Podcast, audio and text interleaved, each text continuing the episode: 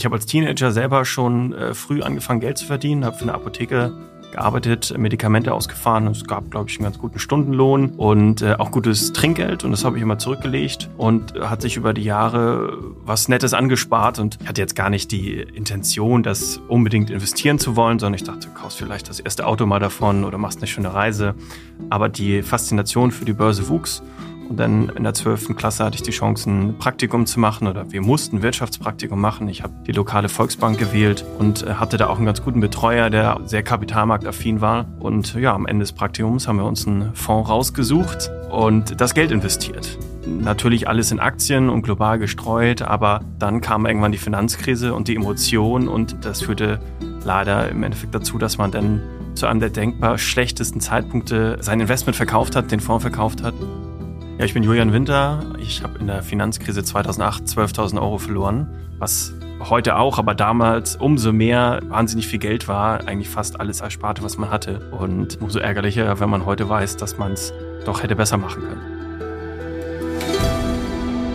Ich bin euer Host, Jared Schmidtke, und das ist Expedition Investment. Folge 7. Warum fallen wir, Bruce? Ja, Warum fallen wir? Julian war mit seinem Verlust 2008 jedenfalls nicht alleine. Das hat Millionen von Menschen weltweit getroffen. Wie es mit ihm weiterging und warum er der Finanzwelt trotz all dem nicht den Rücken zugekehrt hat, solltet ihr euch bei Expedition Interview anhören. Boah, geil! Wir haben jetzt in den letzten Folgen schon viel darüber gehört, dass Kursschwankungen an der Börse völlig normal sind. Und wer es sich leisten kann, damit mit einem langen Atem auch ganz gut durchkommt. Naja, aber okay, Kursschwankungen sind das eine. Aber dann gibt's ja immer noch die Zeiten, in denen Finanzmärkte einfach mal komplett abschmieren. Selbst breit gestreut ist mein Erspartes dann scheinbar nicht mehr sicher und kann von heute auf morgen seinen Wert verlieren. Also das klingt irgendwie alles nicht so geil für mich, muss ich sagen, weil wenn... Sag mal, was ist das denn? Ist da jemand weggepennt, während ich hier meinen Monolog halte? Oder was war das? Okay, ist schon wieder weg. Wo war ich stehen geblieben? Also, Finanzkrisen. Jetzt weiß ich's. Das sind doch die großen beiden Bs der Tierwelt. Bulle und Bär. Wenn wir an den DAX aus Folge 3 zurückdenken, scheinbar hat die Finanzwelt ein Fable für Wald- und Wiesenbewohner. Auch die beiden haben nämlich eine Verbindung zur Wall Street. Die locken sogar jedes Jahr Millionen von Touristen nach ähm, Frankfurt? Nee, das kann doch nicht sein. Das war doch. New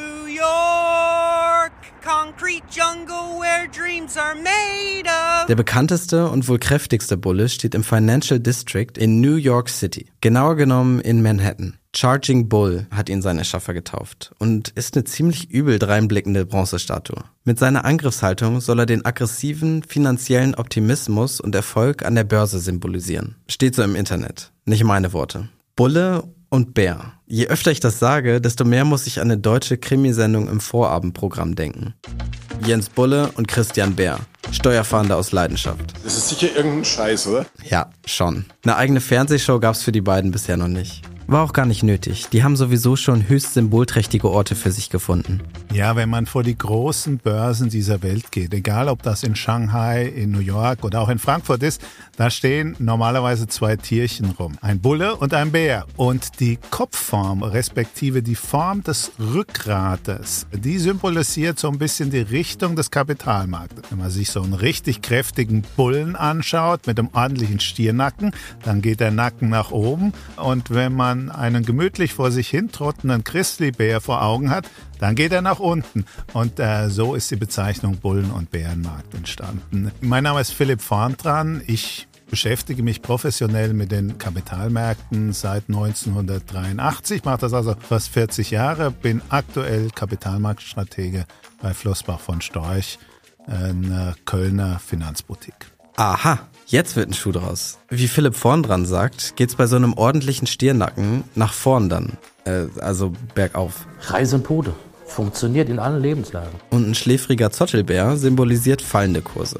Soweit einleuchtend. Aber gleichzeitig auch wieder total schwer einzugrenzen, oder? Ab wann wird aus einem pelzigen Vierbeiner eine handfeste Krise? Also knallharte Definitionen gibt's da nicht. Bärenmarkt ist halt fallende Kurse länger fallende Kurse. Ein Crash gehört dann am Ende zum Bärenmarkt, wenn wir dann irgendwann die 25 Prozent erreicht haben. Aber auch da gibt es unterschiedliche Definitionen. Die einen sagen ab 25 Prozent, andere ein bisschen äh, mehr oder ein bisschen weniger. Die Zeitungen sprechen schon immer viel vorher von einem Crash. Also da braucht ein DAX nur mal 5 Prozent zu fallen, dann reden die vom Crash. Aber das ist kein Crash, das ist eine Korrektur. Huch, die Stimme kennen wir doch. Ganz gewiefte ZuhörerInnen werden sich jetzt erinnern. Folge 5. Psychologie. Ganz am Ende hatte sie schon mal einen Auftritt. Jessica Schwarzer, Börsenexpertin, Finanzjournalistin, Moderatorin, Buchautorin, Master of the Universe. Irgendwie schafft sie es alles in einer Person zu sein. Aber Krise, Crash, Korrektur, Bärenmarkt haargenau voneinander zu trennen, da stößt auch eine Jessica Schwarzer an ihre Grenzen. Das liegt aber weniger an Frau Schwarzer, sondern vielmehr an der Begrifflichkeit an sich. Krise oder Crash. Denn was das am Ende bedeutet, ist mal wieder ein Stück weit Auslegungssache. Wenn du von einer Krise sprichst, kann ich das sogar als Chance definieren. Hm, Krise als Chance? So viel wie ich davon bisher immer so mitbekommen habe, wird, wenn Kurse ins Bodenlose fallen, doch immer ein Riesenhaufen Kohle verbrannt. Zugegeben, ich war jetzt nicht bei jedem einzelnen Crash in der langen Börsenhistorie live dabei. Kurze Pause, dann geht's weiter. Wenn ich investiere, ist es mir wichtig, dass ich meine Entscheidung selbstbewusst und sicher treffen kann. Mit den Sparplänen schon ab einem Euro und der einfachen Benutzeroberfläche bietet Scalable Capital mir und den mittlerweile über 600.000 anderen NutzerInnen in ganz Europa genau diese Möglichkeit. Wer sich wie ich am liebsten selbst ins Getümmel stürzt, ist beim Scalable Broker an der richtigen Adresse. Dort könnt ihr mit der Trading Flatrate unbegrenzt handeln, bekommt Zinsen auf euer Guthaben, eine professionelle Analyse eures Portfolios und zwar alles ganz easy und bequem in der Scalable App oder per Web. Du bist noch unentschlossen und willst das Investieren lieber in professionelle Hände geben? Dann könnte die digitale Vermögensverwaltung Scalable Wealth was für dich sein. So, jetzt schau aber ganz schnell in die Show Notes. Dort gibt's nämlich noch mehr Infos und dann geht's auch schon weiter mit dem Podcast. Was gab's überhaupt für unterschiedliche Finanzkrisen und wie sind die entstanden? Vielleicht sind da ja auch Gemeinsamkeiten. Indikatoren, wo man in Zukunft ganz schnell sagen könnte, Obacht, ihr Sparer. Wenn das hier so weitergeht, dann wird der Bär bald zum Huhn. Oder wie auch immer die Finanzwelt den Börsencrash tierisch darstellen würde. Dafür habe ich nämlich mal das altbewährte Geschichtsbuch rausgekramt. Das kostet ja nichts und wir lernen noch was dabei. Okay, schlagen wir den Schinken mal auf. Ah, da steht's. Finanzkrisen. Seite 283.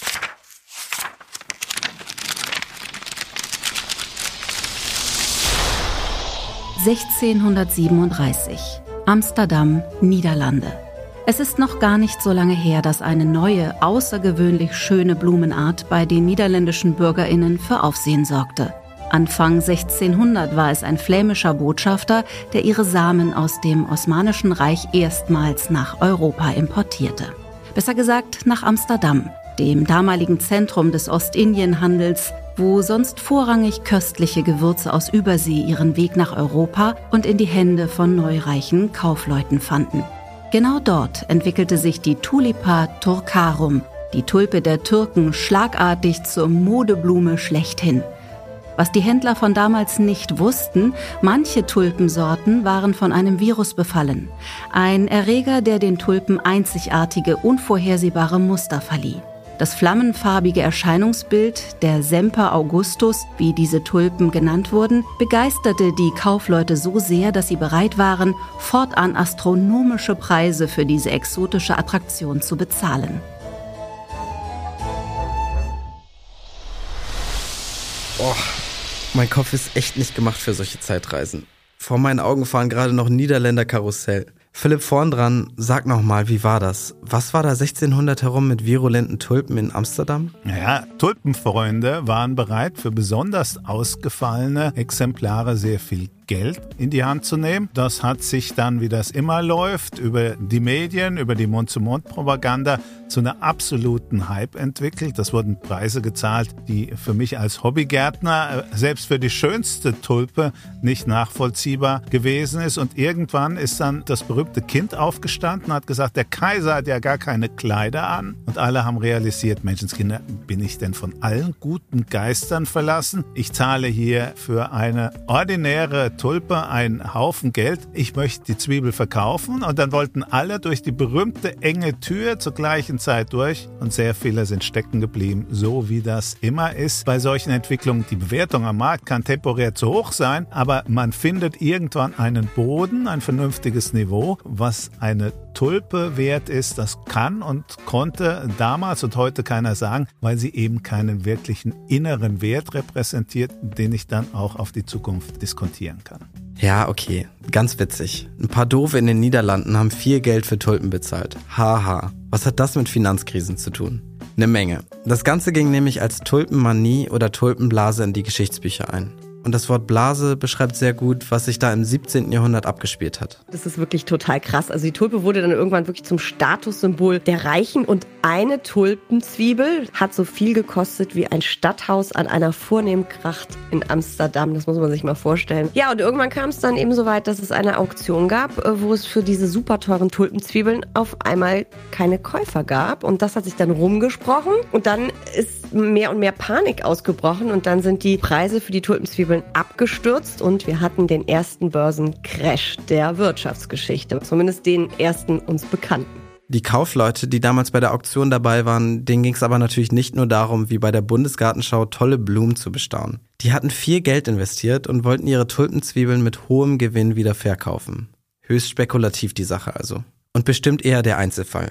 Daraus werden wir Menschen sicherlich gelernt haben. Schauen wir aber mal weiter in unserem schlauen Buch. Das war ja nicht die einzige Finanzkrise. Ich sehe hier, dass gerade in den letzten 100 Jahren scheinbar einiges passiert ist.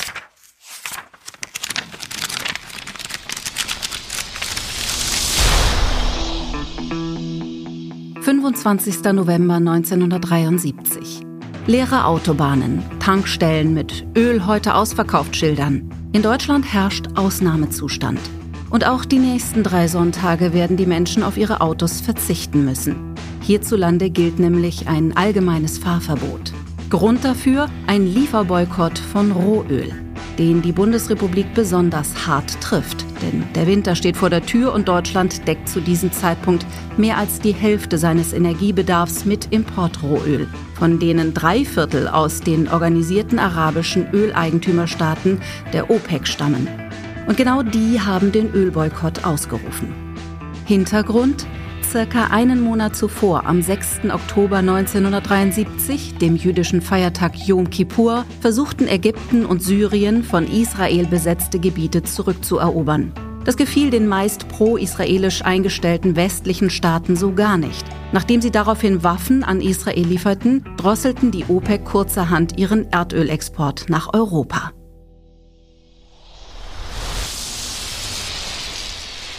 Hey, Staaten führen Krieg, Preise schießen in die Höhe, Politiker rufen eine Energiekrise aus. Das kommt mir doch irgendwie bekannt vor. Wenn man mal OPEC mit Putin austauscht, Israel mit Ukraine, das Fahr mit Heizverbot, dann landen wir doch plötzlich im Jahr 2022, mitten im bewaffneten Konflikt zwischen Russland und der Ukraine. Ja, also das ist definitiv vergleichbar mit der heutigen äh, Situation. Äh, damals gab es auch eine geopolitische Krise. Ägypten und Syrien haben Israel angegriffen und das ist von den westlichen Staaten äh, verurteilt worden. Daraufhin gab es eben so ein paar diplomatische Spannungen und das führte dazu, dass die arabischen Ölstaaten im Herbst 1973, das war ein Jahr bevor ich geboren wurde, ihre Förderung gedrosselt haben. Sie haben Embargos verhängt und den Ölpreis mal eben schnell so über Nacht um 70 Prozent Prozent erhöht, weil das natürlich dann für Panik an den Märkten auch gesorgt hat, hat sich der Ölpreis vervierfacht. Und das hat Deutschland extrem stark getroffen, weil auch damals waren wir von Ölexporten extrem abhängig und entsprechend kam es dann zu diesen autofreien Sonntagen. Um unseren Heißhunger nach frischer Energie zu stillen, muss Deutschland als relativ rohstoffarmes Land nach wie vor Öl, Gas oder sogar Braunkohle importieren. Am Grundproblem scheint sich also selbst 50 Jahre später nicht allzu viel geändert zu haben.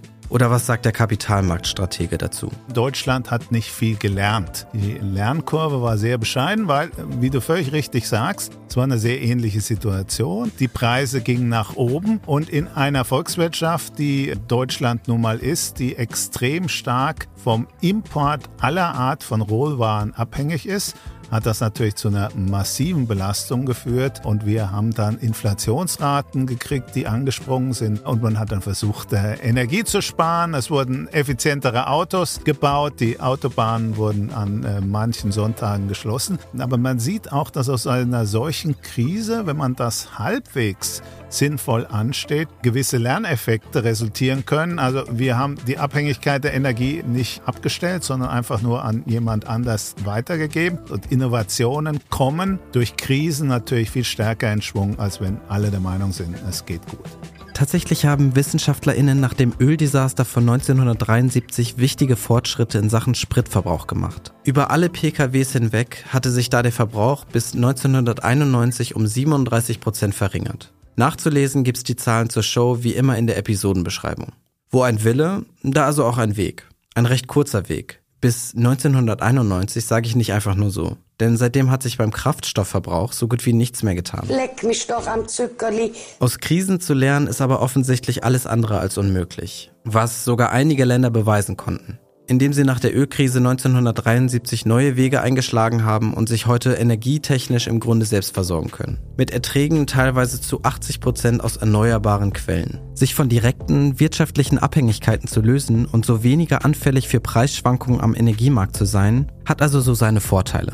Vor allem für alle EndverbraucherInnen, die es im Winter gern warm haben.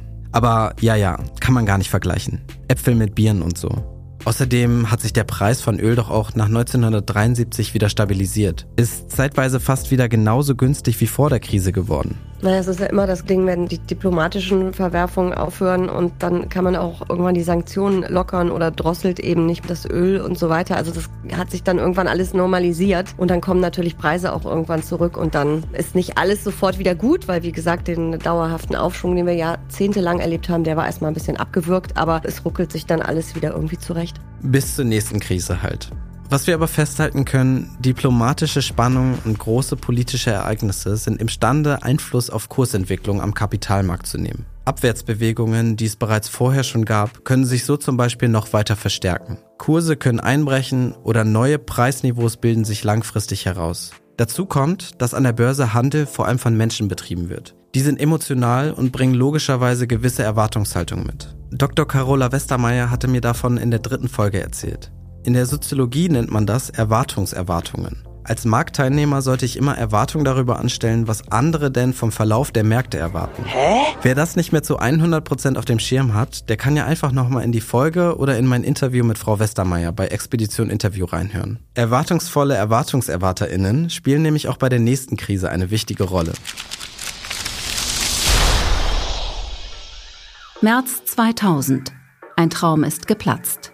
Die Erfolgsgeschichte der New Economy ist schlagartig zum Halt gekommen. New Economy oder neuer Markt, das entstand schon in den 90ern und versprach Großes. Permanente Innovationen, ungeheure Produktionsgewinne und vor allen Dingen Money, Money, Money. Dreh- und Angelpunkt dieses Hypes war die Erfindung eines neuen, umfassenden Kommunikationsdienstes, dem Internet. Das Internet ist für uns alle Neuland. Richtig. Jedenfalls war es das um die Jahrtausendwende herum. Deshalb rissen sich Menschen buchstäblich um Aktien von sogenannten Dotcom-Unternehmen. Und von denen gab es auf einmal unzählige. Jeder mit einer Idee, die auch nur ansatzweise mit New Media oder Internet zu tun hatte, gründete ein Unternehmen und ging damit an die Börse. Auch hierzulande. Die Deutschen entdecken die Aktie, hieß es dabei in den Medien. Davon angespornt wollten viele auf den fahrenden Zug aufspringen, von ungeheuren Kursgewinnen dieser Revolution profitieren und im besten Falle selbst über Nacht zum Millionär werden. Aber so schnell wie dieser Hype entstand, so rasch ging es für die meisten Dotcom-Unternehmen auch wieder bergab. Und mit ihnen die Ersparnisse zahlloser Kleinanlegerinnen.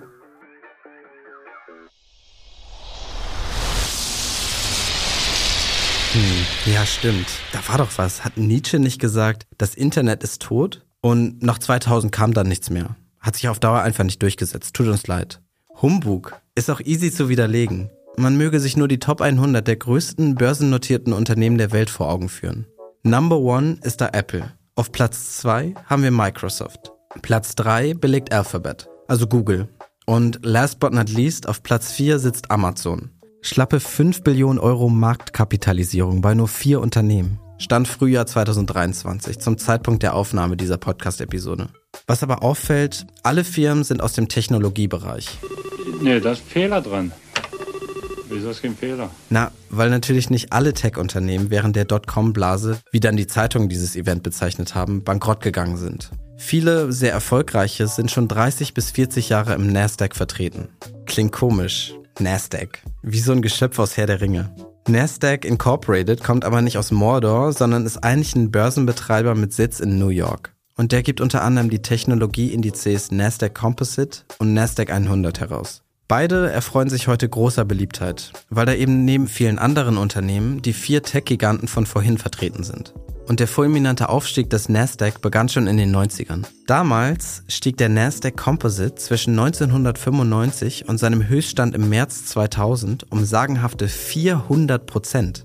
Nur um dann bis Oktober 2002 um 78 Prozent von seinem Hoch zu fallen und damit alle Gewinne wieder zunichte zu machen. Das geht doch nicht. Naja, doch, das war möglich, weil jeder hat damals realisiert, das Internet wird unsere Welt verändern. Ich möchte daran teilhaben. Was sind die großen Gerüste dieser Technologiewelt? Das waren die Telekom-Gesellschaften. Das sind ja nicht nur die Deutsche Telekom, sondern viele Telekom-Gesellschaften rund um die Welt mit ähnlichen Kursentwicklungen nach oben gegangen. Das Problem in Deutschland war, dass sehr viele Deutsche vor der Emission der Telekom überhaupt keine Erfahrung gemacht haben mit Aktieninvestments. Und sie sind dann in einem klassischen Klumpenrisiko mit einem sehr hohen Teil ihres Vermögens auf diese Telekom-Aktie und ähnliche Vertreter aufgesprungen und wurden dann logischerweise mit dem Kursrückgang doch etwas überproportional getroffen, während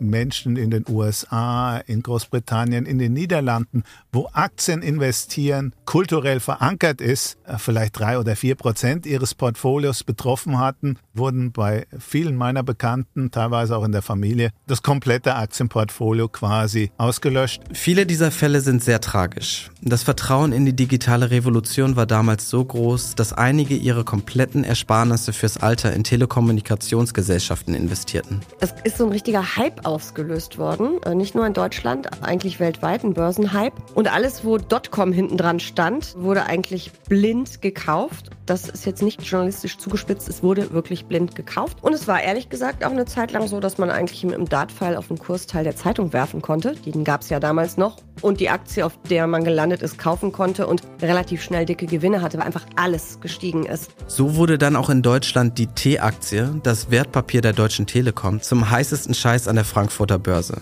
Heißer Scheiß und gleichzeitig so sicher wie eine Zusatzrente, das versprach auf jeden Fall der damalige Telekom-Chef. Was kann da schon schiefgehen? Um den Börsengang nochmal ordentlich zu befeuern und die aktienscheuen Deutschen aus ihrer Komfortzone zu locken, steckte die Telekom noch 100 Millionen D-Mark in eine breit angelegte Marketingkampagne. Hauptprotagonist der Schauspieler und zu jener Zeit allseits beliebte Tatortkommissar Manfred Krug. Also da ist Deutschland wirklich führend. Soweit sind nicht mal die Amerikaner. Und wenn die Telekom jetzt an die Börse geht, gehe ich mit. Und Sie? Also die Telekom ist ja dadurch, dass sie von Tatortkommissar, dem Schauspieler Manfred Krug, auch so beworben wurde, äh, sollte die als Volksaktie gelten. Das hat auch irgendwie geklappt. Bei ganz vielen Menschen, nicht nur bei mir, ist die Telekom die erste Aktie, die sie jemals besessen haben. Und die ist natürlich, weil sie auch so ein Stück Internetfantasie hatte, abgegangen wie eine Rakete. Und als die Blase geplatzt ist, ist sie auch tierisch abgestürzt. Es gab noch ein paar hausgemachte Probleme, die teuren UMTS-Lizenzen, dann sind da Immobilien falsch bewertet worden. Die haben so einige eigene Probleme auch gehabt. Für viele war das aber irgendwie so ein bisschen synonym für diesen Crash, weil die eben so viele im Depot hatten. Und der Kurs hat sich auch nie wieder so weit erholt. Aber man darf da bitte nicht nur auf den Chart gucken, weil die Telekom hat ganz, ganz lange Jahre wirklich sehr hohe Dividenden bezahlt. Deswegen sind die Aktionäre der ersten Stunde, glaube ich, ungefähr im Plus, leicht im Plus. Also so schlimm ist es dann doch nicht, wie es der Chart wirklich äh, zeigt. Sieht, da sieht es echt schlimm aus. Der Fall Volksaktie Telekom ging 2003 vor Gericht. Gut 16.000 AnlegerInnen forderten insgesamt 80 Millionen Euro Schadenersatz für ihre Verluste an der Börse. Erst im November 2022 fand der Prozess für viele KlägerInnen ein Ende. Die meisten von ihnen einigten sich auf einen Vergleichsvorschlag mit der Telekom. Manfred Krug verstarb 2016 an den Folgen einer Lungenentzündung. Neun Jahre vor seinem Tod entschuldigte er sich noch aus tiefstem Herzen bei allen Mitmenschen, die eine von ihm empfohlene Aktie gekauft haben und enttäuscht worden sind. Zweifelhafte Bewertungen, absurde Erwartungshaltungen und wohl eine gehörige Portion Gier. Bei der Dotcom-Blase kam um die Jahrtausendwende herum an den Kapitalmärkten so einiges zusammen. Es ist aber alles viel zu schnell gestiegen. Und dadurch hatte man dann Bewertungen, die jenseits von Gut und Böse waren. Man spricht ja immer vom Kurs-Gewinn-Verhältnis, wo der Gewinn eines Unternehmens eben in Verhältnis zum Aktienkurs gesetzt wird. Und die waren exorbitant hoch. Vor allen Dingen, weil auch ganz viele Unternehmen überhaupt gar kein Geld verdient haben. Sie haben unheimliche Summen an der Börse eingesammelt mit dem Börsengang und dann haben die das Geld in einer Geschwindigkeit verbrannt. Teilweise ist da auch betrogen worden. Es gab echt viele schwarze Schafe.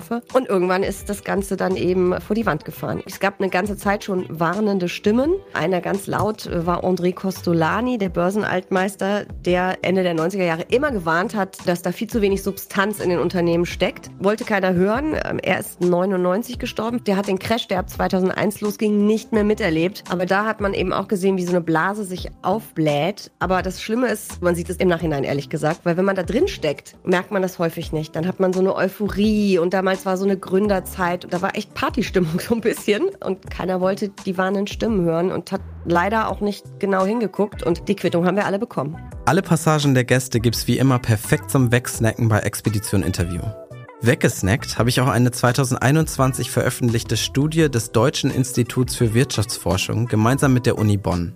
Die hat herausgefunden, dass Menschen in Deutschland, die den Einbruch der Telekom-Aktien miterlebt haben, zu 60 Prozent seltener in Aktien investieren als jüngere Haushalte. Das zeigt ja, was viele Expertinnen auch hier im Podcast schon lange vermutet haben. Das Debakel mit der T-Aktie hat bei uns ein nationales Trauma ausgelöst. Die Folgen davon sind bis heute spürbar. Es sind aber also nicht nur äußere Umstände wie ein Ölembargo, die Kurse in eine bestimmte Richtung leiten können. Das Ganze funktioniert auch umgekehrt. Börsencrashs sind in der Lage, auf Gesellschaften einzuwirken, neue Denkmuster zu formen und Einfluss darauf zu nehmen, wie Menschen mit ihrer Außenwelt in Kontakt treten. Was ganz ähnliches hatte Julian vom Anfang berichtet. Das war ja bei ihm während der Finanzkrise 2008. Die habe ich im Grunde ja auch miterlebt. Nur mal ehrlich, da war ich 14. Okay, ich komme nicht drum herum. Nächste Zeitreise. Montag, 15. September 2008. USA. Schaulustige können auf der 7th Avenue in New York etwas Außergewöhnliches beobachten. Mit diesen Worten verlassen Angestellte eines der ältesten und traditionsreichsten Investmenthäuser an der Wall Street, Lehman Brothers, in Scharen die Firmenzentrale. Hunderte von ihnen hatten soeben ihren Job verloren. Die Investmentbank meldete noch am selben Tag Insolvenz an. Lehman war pleite und markierte damit den größten Konkursfall der US-Geschichte. Vorausgegangen war eine Krise am amerikanischen Immobilienmarkt, die eine Kettenreaktion auslöste und nach dem Bankrott der Lehman Bank Schockwellen rund um den Globus sendete. Doch dieser schwarze Montag war nur der Höhepunkt eines globalen Finanzdebakels, das bereits Jahre zuvor seinen Anfang genommen hatte und fortan die meisten Industrieländer fest im Griff halten sollte.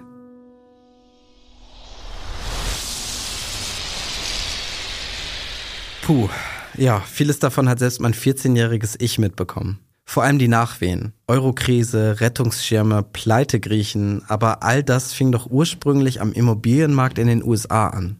Was hat denn das eine mit dem anderen zu tun? Es gibt einen großen amerikanischen äh, Immobilienmarkt, an dem viele Akteure unterwegs waren und da durch günstige Finanzierungen, ziemliche Blasen entstanden sind. Es hat eigentlich jeder einen Kredit hinterhergeschmissen bekommen. Und das waren natürlich teilweise eigentlich faule Kredite und die sind von den Banken dann wahnsinnig kreativ verpackt worden in immer neue Produkte, die sogenannten Subprime-Kredite. Und irgendwann hat halt das nicht mehr so funktioniert. Dann gerieten die ersten, erst waren es Immobilienfonds oder irgendwelche Töchter auch von Landesbanken in Deutschland, aber eben auch in den USA, die großen Kreditfinanzierer, Immobilienfinanzierer so ein bisschen, erst ein bisschen in Schieflage und irgendwann hat das Ganze wie so eine Spirale Fahrt aufgenommen und die Pleite der US-Bank Lehman Brothers, da war die Krise schon ein ganzes Stück fortgeschritten, aber wir haben es noch nicht so richtig gemerkt. Und dann ist Lehman zusammengebrochen. Das war einmal so eine sehr symbolische Sache, dass auf einmal klar wurde, oh, da schlummert was in den ganzen Bankbilanzen. Das, was da in den Bankbilanzen schlummerte, begann schon etwas früher.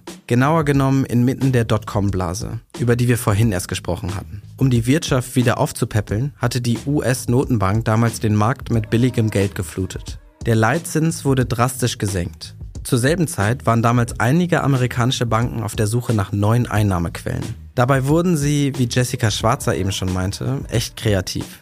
Mit dem niedrigen Leitzins und da sich außerdem die Richtlinien für die Vergabe von Hypotheken zunehmend lockerten, öffneten sich die Türen für sogenannte Ninja-Kredite. So cool es auch klingt, Ninja, das steht eigentlich für No Income, No Job, No Asset.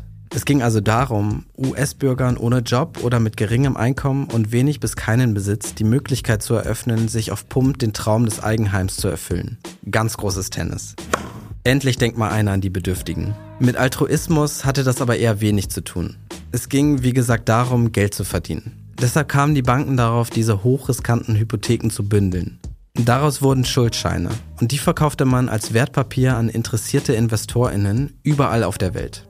Davon gab es genug, denn Immobilienpreise kannten in der Vergangenheit nur einen Weg, steil nach oben. So schafften Banken es auch, das Ausfallrisiko dieser Ninja-Kredite abzugeben.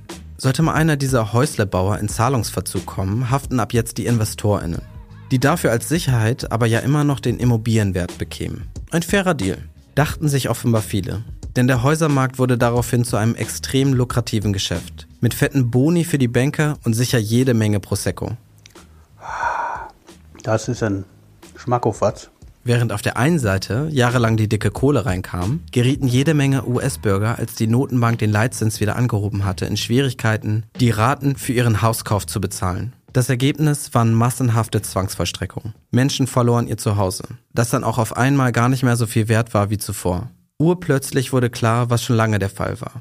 Etliche Finanzdienstleister hatten jahrelang mit faulen Krediten gehandelt. Dann ist es aber natürlich so, dass der Finanzmarkt unglaublich verknüpft ist weltweit. Und das hat dann schon Schockwellen geschickt um die Welt. Und viele Banken weltweit mussten ja gerettet werden mit vielen Staatsmilliarden. Zinsen wurden gesenkt, um die Wirtschaft zu stabilisieren, weil ja eben das mit der Kreditvergabe durch die Banken auch nicht mehr so gut geklappt hat, weil die ja mit ihren eigenen Problemen beschäftigt waren. Und da hat man natürlich dann schon Angst um unser Finanzsystem gehabt. Fliegt uns die Eurozone um die Ohren, überhaupt unser ganzes Finanz- und Geldsystem. Und den den Börsen ist das gar nicht gut bekommen. Die sind also wirklich krass abgestürzt, wieder mal. Und wenn man sich das mal überlegt, also meine Börsenhistorie, Ende der 90er gestartet, erste fette Krise, erster kräftiger Crash 2001 bis 2003, wo der DAX fast 70 Prozent verloren hat. Dann meine zweite Krise 2007, 2008, da waren es wieder fast 50 Prozent. Aber immer haben sich die Kurse erholt. Auch das gehört zu einer Krise und einem Crash übrigens langfristig wohlgemerkt dazu. Die Erholung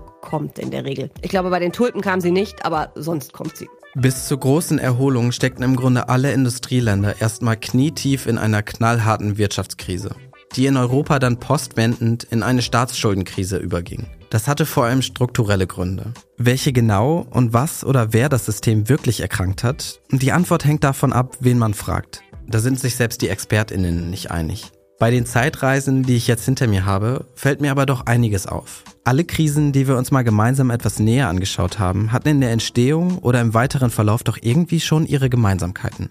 Da fällt mir zum Beispiel direkt die Dotcom-Blase und die Tulpenkrise von 1637 ein. Ich weiß, jeder Crash ist anders. Aber könnte man zwischen den beiden nicht doch einen kleineren Vergleich herstellen? Auf jeden Fall kann man das. Beide Male gab es einen Hype, gab es ein Thema. In, bei Internet war es dann eine Branche oder erweitert mehrere Branchen. In dem Fall der Tulpenkrise war es eben nur ein Anlageobjekt. Aber es ist natürlich so, dass da so eine Herdentrieb sich entwickelt, dass da Gier auch dann irgendwann ins Spiel kommt und dass sich dadurch dann so Blasen auf blähen. Und unweigerlich kommt es irgendwann zu einer Korrektur oder, wenn die Blase eben zu groß war, wirklich zum Crash. Das passiert immer wieder in der Börsengeschichte und das wird auch immer wieder passieren. Bei der Ölkrise würde ich jetzt nicht unbedingt sagen, dass da eine Blase sich aufgebläht hatte. Da gab es auch einen Aktiencrash, aber eben wegen der wirtschaftlichen Zusammenhänge. Aber wenn es diese Blasen gibt, irgendwann entweicht die Luft. Das lässt sich überhaupt gar nicht verhindern. War ja übrigens in der Finanzkrise am US-Häusermarkt nicht anders.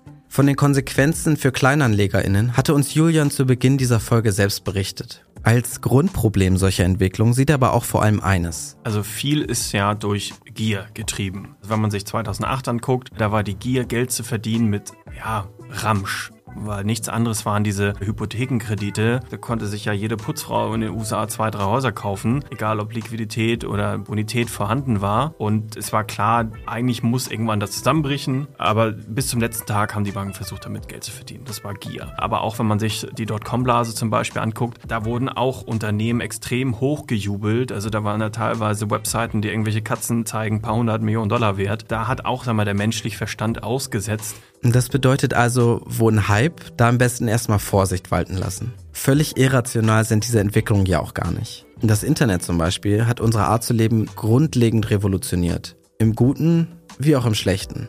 Deswegen stehen diese vier Tech-Giganten von vorhin heute an der Spitze. Die meisten von uns nutzen schließlich ihre Dienstleistungen oder kaufen deren Produkte. Dadurch ist auch der Nasdaq, die Technologiebörse, nicht mehr dort, wo er beim großen Crash von 2002 noch war. Wer aber hätte das damals voraussehen können?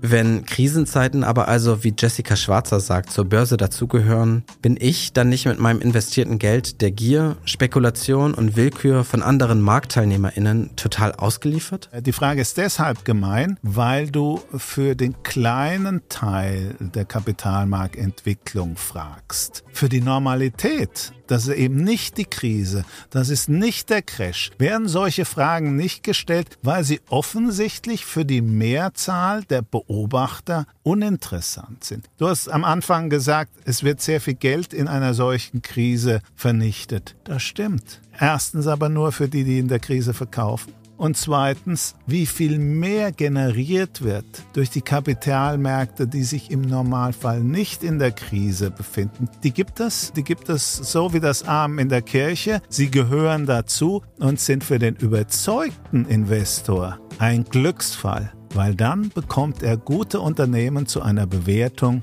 die wirklich nach vorne hin massive Chancen beinhaltet. Da ist es wieder. Krisen als Chance. Wenn Kurse fallen, könnte man also zu einem günstigeren Preis zuschlagen. Da unser System auf Dauer ohne Wachstum Stand jetzt nicht existieren könnte, ist den Notenbanken und der Politik natürlich auch viel daran gelegen, dass es an der Börse schnell wieder bergauf geht. Es geht hier aber ja nun um das eigene Ersparte. Das ist gar nicht mal so leicht, den täglichen Verlust als große Chance zur Schnäppchenjagd zu verstehen. Also ich glaube, Emotionskontrolle ist das Wichtigste. Nehmen wir das Beispiel einer Altersvorsorge. Wenn ich 30 Jahre noch vor mir habe, bis ich in Rente gehe und der nächste Aktiencrash ist in einem halben Jahr und ich mache nichts, ich habe mich unter Kontrolle, ich äh, lasse mein Geld liegen, wie es ist, dann kann man ziemlich sicher sein, dass nach spätestens zwei, drei Jahren, zumindest ist das, was die Vergangenheit gezeigt hat, die alten Niveaus wieder erreicht waren oder man schon deutlich höher steht. Wenn man sich vor Augen führt, dass ein Crash auf der Zeitspanne bis dann, wenn man das Geld braucht, eigentlich nur ein ganz kleiner Abschnitt ist, dann schafft man es vielleicht, da seine Emotionen unter Kontrolle zu halten. Man kann natürlich immer schön die Wirtschaftslage im Auge behalten, den Wirtschaftsteil der Zeitung lesen und man merkt vielleicht, wenn sich was zusammenbraut. Ich würde mich aber nicht vom Tagesgeschäft allzu sehr verrückt machen lassen. Wer langfristig anlegt, kann solche Krisen und Crashs eben einfach aussitzen und sogar nutzen, eben um Positionen aufzubauen. Oft wird ganz lange vor irgendeinem Crash gewarnt. Die Krisenpropheten sind da ganz groß drin. Und alle paar Jahre haben sie dann mal recht. Und in der anderen Zeit steigen die Märkte. Wer hat denn die Corona-Krise kommen sehen? Also niemand. Wie auch. Deswegen ist es so wichtig für Privatanleger und Privatanlegerinnen eine Strategie zu haben, einen Anlagehorizont zu haben, der recht lang ist und dann eben nicht die Nerven zu verlieren. Es wird immer Krisen geben, es wird immer Blasen geben und die werden auch platzen. Das gehört dazu. Stimmt. Corona. Da war ja was. 2020 ist auch noch gar nicht so lange her. Während die meisten, also ich, Tiger King gebinged haben, erlebte der DAX in Deutschland den schnellsten Crash seiner 30-jährigen Geschichte. 40 Prozent in nur 28 Tagen. Oh my God. Selbst verglichen mit 2008 waren diese Kurseinbrüche an Schnelligkeit nicht zu überbieten. Den Auslöser dafür kennen wir alle. Ein kleiner, mit bloßem Auge kaum sichtbarer Erreger legte von einem Tag auf den anderen unsere globalisierte Welt still und beendete damit auch einen der längsten Bullenmärkte der letzten 100 Jahre. Ein weiterer Nebeneffekt, explodierende Inflationszahlen. Die Bundesrepublik Deutschland verzeichnet im Oktober 2022 etwa den höchsten Stand seit über 70 Jahren. Inflation? Das Thema haben wir bisher gekonnt umschifft. So wie es aussieht, ist es jetzt aber aktueller denn je. Daher volle Fahrt voraus in neue Gewässer. Folge 8 wird sich daher voll und ganz dem Schreckgespenst der stetigen Geldentwertung widmen. Danke und auf Wiederhören.